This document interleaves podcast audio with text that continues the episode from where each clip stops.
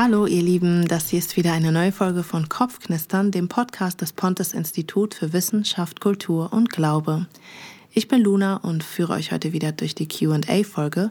QA-Folge heißt, dass wir in dieser Folge mehrere Fragen direkt hintereinander im Schnelldurchlauf kurz und knapp beantworten werden. Wie immer in unseren Folgen geht es auch diesmal wieder um den christlichen Glauben und wir möchten einfach mit diesen QA-Runden sehr gerne zeigen, dass es sich lohnt, gute Fragen zu stellen, denn es gibt gute Argumente, die für den christlichen Glauben sprechen und die zeigen, dass er glaubwürdig ist. Diese Woche haben wir wieder fünf spannende Themen für euch und es geht direkt los. Die erste Frage lautet, ist der Glaube nur eine psychologische Krücke für Schwache? Diese Frage werde ich euch jetzt beantworten. Viel Spaß beim Zuhören. Ist der Glaube an Gott nur eine psychologische Krücke für mental schwache Menschen? Ich meine, wir alle gehen mal durch Krisen im Leben und da brauchen einige Menschen halt die Illusion, dass es einen Gott gibt, um besser damit klarzukommen. Ist das so? Hm, ich glaube nicht. Als ich mit 17 Jahren Christin geworden bin, erzählte ich einer Freundin davon, die selbst Atheistin ist.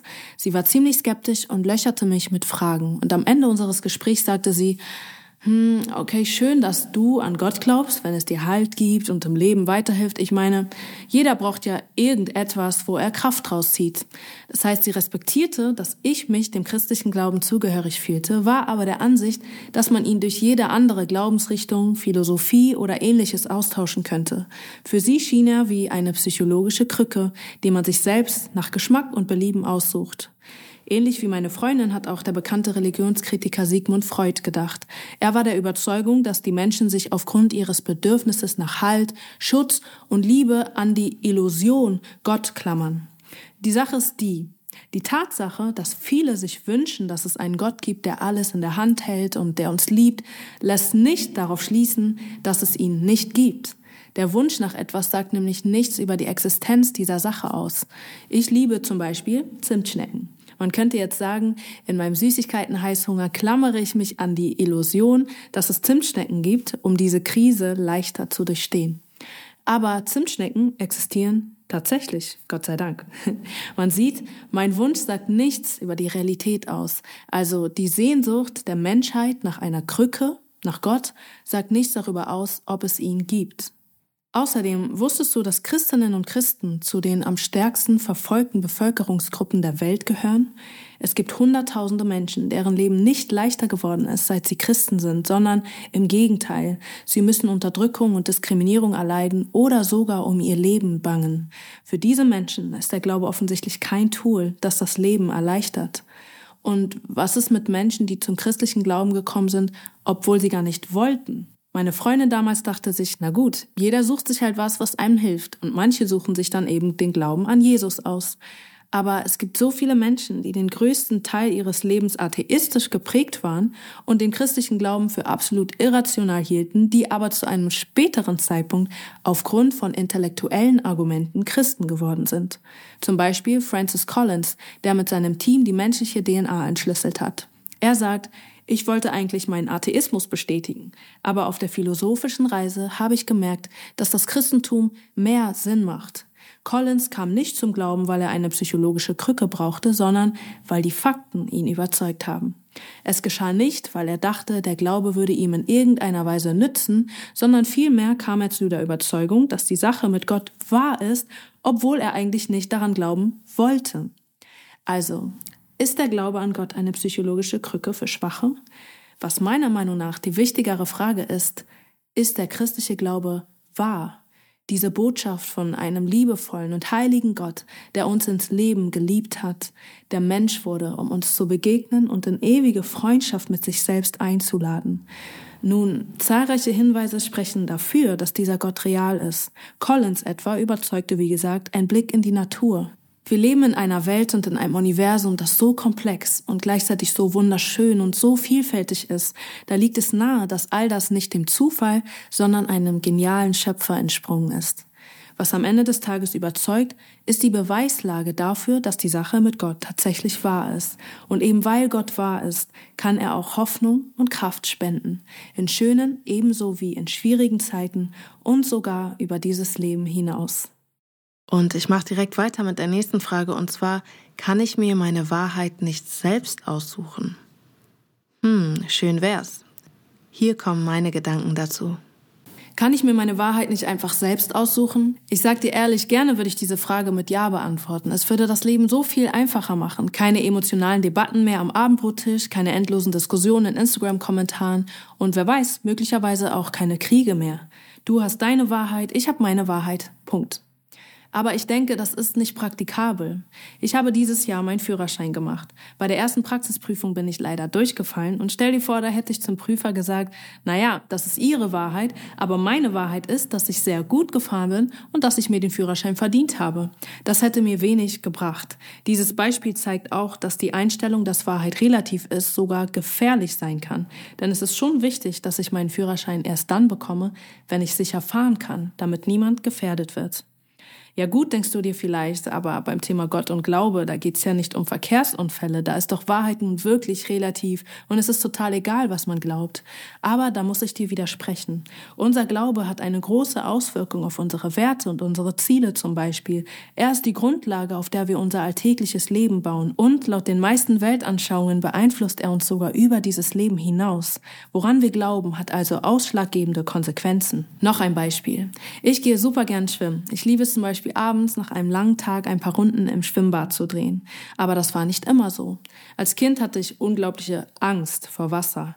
Wenn wir mit dem Kindergarten schwimmen waren, saß ich regelmäßig am Beckenrand und keine der Erzieherinnen hat mich überredet bekommen, mit den anderen im Wasser zu planschen. Selbst später in der Grundschule habe ich mich lange nur mit Schwimmflügeln ins Wasser getraut. Ohne Schwimmflügel, ohne mich. Jetzt stell dir mal vor, meine Schwimmlehrerin, liebe Grüße an Frau Büser, hätte damals gesagt, so Luna, wir haben noch drei Paar Schwimmflügel, allerdings sind zwei davon kaputt und ich weiß leider nicht mehr welche, aber egal, Hauptsache du hast Spaß beim Schwimmen, schnapp dir ein paar und dann ab ins Becken. Glaub mir, ich wäre sofort wieder in die Umkleidekabine verschwunden und dann nicht mehr wieder rausgekommen. Warum? Weil von den Schwimmflügeln mein Leben abhängt. Es gilt also herauszufinden, welches sind die unversehrten Schwimmflügel und auf unser Thema bezogen, wir müssen klären, welches die tragfähige Weltanschauung ist. Am besten ginge das, wenn Gott höchstpersönlich uns sowas wie ein Zeichen gäbe, oder? Und genau das, ja mehr noch, glauben Christinnen und Christinnen weltweit, hat Gott getan, indem er Mensch wurde und zu uns kam, in der Person Jesus Christus. Das Spannende dabei ist, Jesus war eine historische Person. Das heißt, wir können sein Leben genau unter die Lupe nehmen und prüfen, ob da etwas dran ist. Und das habe ich getan. Und die Fakten haben mich überzeugt. Ich kann dich nur einladen, dasselbe zu tun. Schau dir hierfür gern mal die Lebensberichte Jesu an. Du findest sie ganz vorn im Neuen Testament der Bibel. Es lohnt sich zu prüfen, ob Jesus dich schwimmen lässt oder ob die Schwimmflügel ein Loch haben. Und wenn es tatsächlich die tragfähigen Flügel sind, dann glaub mir, halten sie jedem Test stand. Puh, ja, wir haben auf jeden Fall diese Woche sehr, ähm, sehr tricky und teilweise auch kontroverse Fragen für euch vorbereitet. In der nächsten Frage geht es um das Thema Sünde. Und Chris spricht darüber, ob die Christen sich dieses Ding mit der Sünde nicht einfach ausgedacht haben, so als Tool, ne, um irgendwie die Menschen schlecht zu reden und sie damit so ein bisschen in den Griff zu bekommen. Hm, mal sehen, was Christ dazu zu sagen hat. Machen Christen die Menschen schlecht mit ihrer Rede von Sünde? Das kann man ja denken. Die Kirche bietet Vergebung an. Da muss man ja vorher natürlich sagen, du als Mensch, du brauchst das, weil du irgendwie falsch bist. Wenn du das Gefühl hattest, dir soll ein Problem eingeredet werden, dann tut mir das ehrlich leid. Wir leben in einer Zeit, wo uns diese Rede von Sünde und Erlösung sehr fremd geworden ist. Gleichzeitig glaube ich, dass darin eine sehr tiefe Wahrheit steckt. Das Erste, was mir dabei auffällt, die Bibel beschreibt den Menschen mit einer ganz, ganz hohen Würde. Da heißt es, dass der Mensch im Ebenbild Gottes erschaffen ist. Und das gilt für jeden, bedingungslos. Frauen, Männer, Kinder, egal woher man kommt, egal welche Glaubensüberzeugung man hat. Die Bibel macht den Menschen nicht schlecht, sondern macht auf einzigartige Weise klar, Gott selbst erschafft den Menschen. Diese Menschenwürde wird dann noch einmal bekräftigt, wenn wir lesen, dass Gott selbst Mensch wird. Und genau diese Überzeugung hat der Welt Gutes gebracht. Namhafte Historiker oder Philosophen wie Tom Holland oder Jürgen Habermas sagen klar, dass unsere modernen Menschenrechte oder Werte wie die Nächstenliebe aus diesem biblischen Erbe stammen und nicht anders zu erklären sind. Wir Menschen haben Wert und Würde und wir sind zu viel Gutem fähig. Gleichzeitig merken wir, dass unser Menschsein ambivalent ist. Wir sind auch zu viel Schlechtem fähig. Diese Welt ist nicht perfekt, auch weil wir Menschen nicht perfekt sind. Denken wir nur an Klimakrise, Kriege oder die vielen persönlichen Verletzungen. Diese Überzeugung teilen auch viele Atheisten. Die Menschheit, wie sie aktuell ist, ist noch nicht am Ziel. Die Frage ist nur, wie wird die Welt besser? Wie überwinden wir unsere Probleme? Hier wird die christliche Rede von der Sünde wieder spannend. Ich hatte gesagt, der Mensch ist im Ebenbild Gottes geschaffen. Das bedeutet auch für eine harmonische Beziehung zu Gott, den Mitmenschen und der Welt. Sünde bedeutet dann, dass der Mensch diese grundlegende Beziehung verloren hat. Die Ebenbildlichkeit hat Risse bekommen. Wir leiden mit der Welt an der Entfremdung von Gott, genauer gesagt an der Trennung von Gottes Liebe. Wir erleben das durch Verletzungen, die wir anderen zufügen oder selbst erleiden. Dann leiden wir an Schuld oder einem kaum definierbaren Gefühl von Scham. Manchmal kann man auch ganz genau den Finger auf jemanden zeigen und sagen, der oder die ist schuld. Aber ganz oft leiden wir auch an Problemen dieser Welt, wo man gar nicht mehr so genau weiß, wo kommt das jetzt her und wie lösen wir das? Weder durch bessere Technologie noch durch mehr und mehr Gesetze schaffen wir selbst eine Verbesserung. Aber Gott lässt den Menschen damit nicht allein. In Jesus wird Gott Mensch. Er erlebt selbst die Gottferne, die Sünde dieser Welt. Und dann, dann stirbt er an der Sünde dieser Welt und damit die Sünde mit ihm, damit der Mensch wieder in die Liebe Gottes zurückfinden kann. Der christliche Glaube macht den Menschen nicht schlecht. Eine größere Würde kann ich mir nicht vorstellen als die, dass Jesus selbst sein Leben gibt für jeden Menschen. Hast du dich schon mal gefragt, was eigentlich mit Leuten ist, die noch nie von Jesus gehört haben? Meine Kollegin Julia hat sich mit dieser Frage beschäftigt und hier sind ihre Gedanken dazu. Was ist mit Leuten, die nie von Jesus gehört haben? Christinnen und Christen glauben, dass Jesus den Tod besiegt hat und uns Leben nach dem Tod schenkt, weil er uns so liebt, dass er gerne mit uns die Ewigkeit verbringen würde. Dabei gilt, Jesus ist ein Gentleman. Er drängt sich niemandem auf. Er lässt uns die Freiheit der Liebe. Das heißt, Jesus wartet, dass wir Ja sagen zu einer vertrauensvollen Beziehung zu ihm. Was ist dann aber mit den Leuten, die diese Entscheidung für Jesus nie treffen konnten, zum Beispiel, weil sie nie von ihm gehört haben? Oder Leuten, die gar nicht in der Lage sind, die Liebe Gottes als etwas Gutes zu begreifen, zum Beispiel, weil sie so verletzt wurden. Was passiert dann mit diesen Menschen nach dem Tod? Ehrlich gesagt, genau weiß ich es nicht. Was ich aber weiß, sind zwei Dinge. Erstens, dass Gott tatsächlich jeden Menschen unendlich liebt, viel mehr, als wir es uns je vorstellen können. Zweitens, dass Gott absolut fair und gerecht ist. Gerechtigkeit ist Teil seines Charakters. Es wird sich also am Schluss keiner beschweren und sagen, das war aber unfair, sondern wie auch immer Gott mit uns umgeht, es wird von Liebe und von Gerechtigkeit geprägt sein, weil das zu seinem Wesen gehört. So ist er. Wie genau Gott zu seinem guten Ziel kommt, zum Beispiel mit Menschen, die nie von seiner Einladung gehört haben, das weiß ich nicht. Das liegt aber auch gar nicht auf meinem Schreibtisch. Ich glaube, das liegt auf Gottes Schreibtisch. Und da liegt es gut, weil Gottes Handeln von Liebe und Gerechtigkeit und unausschöpflichen kreativen Möglichkeiten für uns Menschen geprägt ist. Auf meinem Schreibtisch liegt etwas ganz anderes, nämlich die Frage, wie ist das zwischen Gott und mir? Wie lautet meine Antwort auf seine liebevolle Einladung? Reich mir die Hand, vertrau mir, ich ziehe dich durch vom Leben ins volle Leben. Und schon die Tatsache, dass du dieses Video anschaust, zeigt ja, wir haben die Möglichkeit nachzufragen, nachzuforschen und herauszufinden, könnte da was dran sein an der Sache mit diesem Jesus. Ist er der, der behauptet zu sein? Ist er vertrauenswürdig? Ich glaube, ja. Die Entscheidung, Jesus zu vertrauen, hat mein Leben unfassbar bereichert, mir tiefen Sinn und Halt gegeben, weil ich weiß, mit dem Tod ist es nicht vorbei. Das Beste kommt noch. Und diese Einladung gilt für jeden. Und auch als letztes für diese Folge haben wir wieder eine sehr, sehr ernstzunehmende Frage. Und zwar die Frage, wie kann ich einer Religion folgen, die für Sklaverei und Kolonialismus mitverantwortlich ist? Mir wurde diese Frage schon ab und zu mal gestellt und deswegen habe ich hier meine Gedanken für euch zusammengefasst. Wie kann ich einer Religion folgen, die für Sklaverei und Kolonialismus mitverantwortlich ist? Im Namen des Christentums wurde sehr viel Leid verursacht. Sklaverei, gewaltvolle Missionierung, das Auslöschen von zahlreichen Hochkulturen. Ich kann verstehen, wenn du sagst, damit will ich nichts zu tun haben. Aber lass mich ein paar Gedanken mit dir teilen. Ich denke, es ist sehr wichtig zu unterscheiden zwischen dem Christentum, das die Bibel beschreibt, und dem Christentum, was von Kolonialherren und Sklaventreibern damals praktiziert wurde.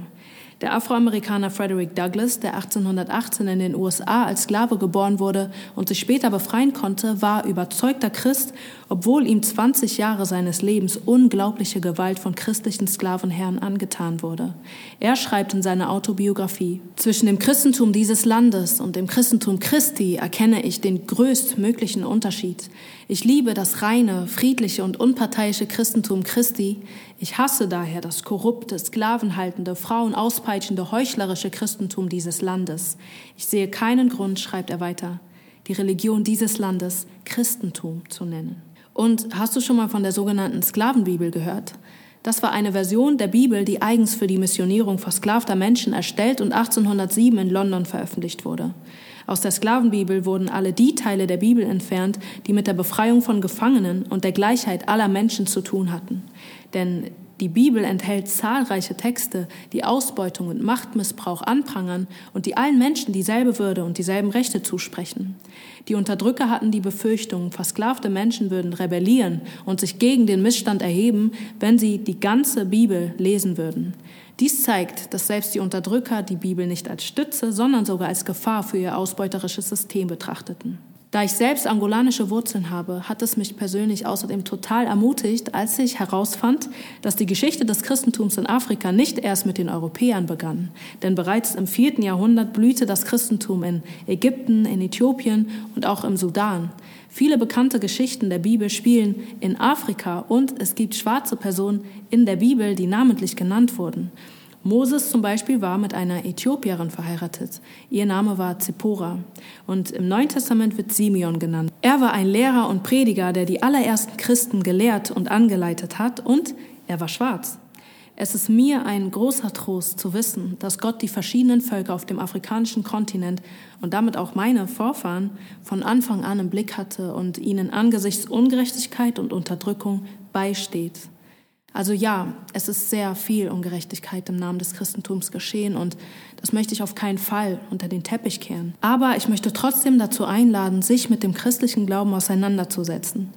Ich empfinde selbst so großen Schmerz und Wut und Unverständnis, wenn ich an die vielen grausamen Verbrechen im Namen Gottes denke. Und genau hier begegnete uns Jesus.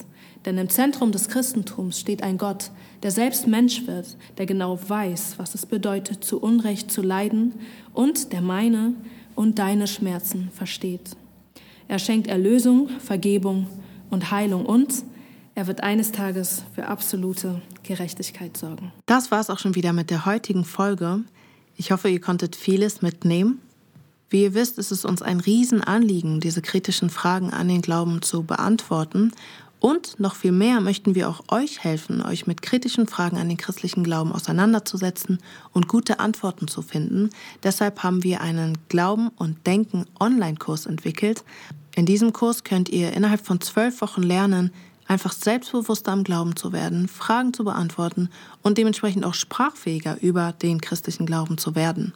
Mehr Infos findet ihr bei uns auf der Webseite unter pontesinstitut.org Schrägstrich Akademie Online. Checkt das unbedingt ab. Ansonsten würde ich sagen, wir hören uns wie immer nächste Woche. Ciao!